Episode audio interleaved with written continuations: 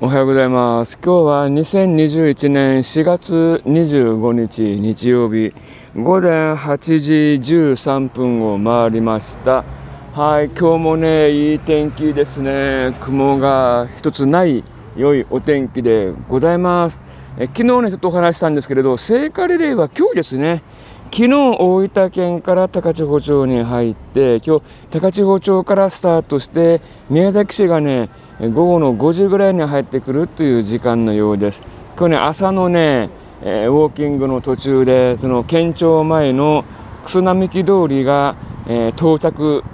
式の場所なんで、えーその準備の様子を見に行ったんですけどね、もうきちっともう準備ができておりました。はい。まあ、昨日から準備をしていたようですよ。でも昨日はね、あの動画でも話をしたんですけれど、えー感染者が、新規感染者35人で、ある町ではね、26人のクラスターが発生したという状況なんですが、まあ、それでも、まあ、準備してるんで、まあ、行動でやるっていう感じなんですよね。まあ、他の、えー首長さんはね、まあ、泣きながら、まあ、行動での開催を断念するとか、えーやってましたけど、まあね、いろんなその首長さんの判断があると思うんですけどね、まあ、今後2週間後、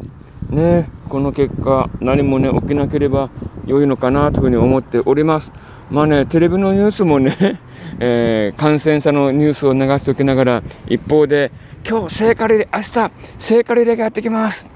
えー感染予防やって応援しましょうって、えー声ではなく拍手で応援しましょうっていうことは、見に行けよって言ってるわけじゃないですか。マスコミ報道は。おいおいおいおいおい。一方で、新規感染35人いる、え感染予防には、くれぐれも、え気をつけましょうとか言っときながら、えー同じ口でね、もう応援しましょうって言ってるわけだから、まあその会場まで足を運んで見に行きましょうって言ってるのと同じじゃないですか。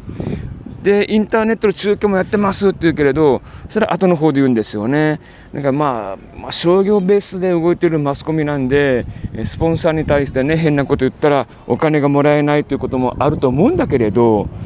まあ、そこもみんな薄々分かってるんですよね。まあ報道、マスコミは、えー本当のことを言わないというのを、えー真実を話しします。本当のことを言いますと言って言っているんだけれど、本当のことを言いませんからね。本当のこと言ったら、えースポンサーが困るわけじゃないですか。そこね、もっとインターネットのメディア、僕市民メディアやってるんですけれど、まあもっとインターネットのメディアがね、本当のこと伝えていけばいいと思うんだけどね、どうなんでしょうか。はい、ということでね、まあ、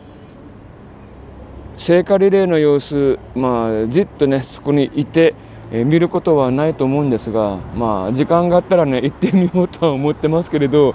まあ、僕の場合ね、え密になってるかなってないかっていう状況、チェックのために、まあ、ビデオカメラ担いでね、ちょっと行ってみようかなと思っているところでございます。なんか、スポンサーの車の大音量が、問題があったみたいなこともね、他の方でも言われてましたんでね、だから音量とかね、ちゃんと密になっていないのかっていうチェックはちょっと、えーやってみたいと思います。夕方5時ぐらいからってなってますんでね、まあ4時ぐらいまでに行けばいいのかなって、ブラブラブラブラ過ごして、ちょっと、えー様子を見たいと思います。はい。ということで、今日はね、聖火リレーに関するお話をしました。はい、これからまたね、えー休憩を終えて、駅からね、えー高千穂通りを通って、まあ、自分のアパートの方に帰りたいと思います。はい、ということで、今朝はこの付近で失礼します。また明日。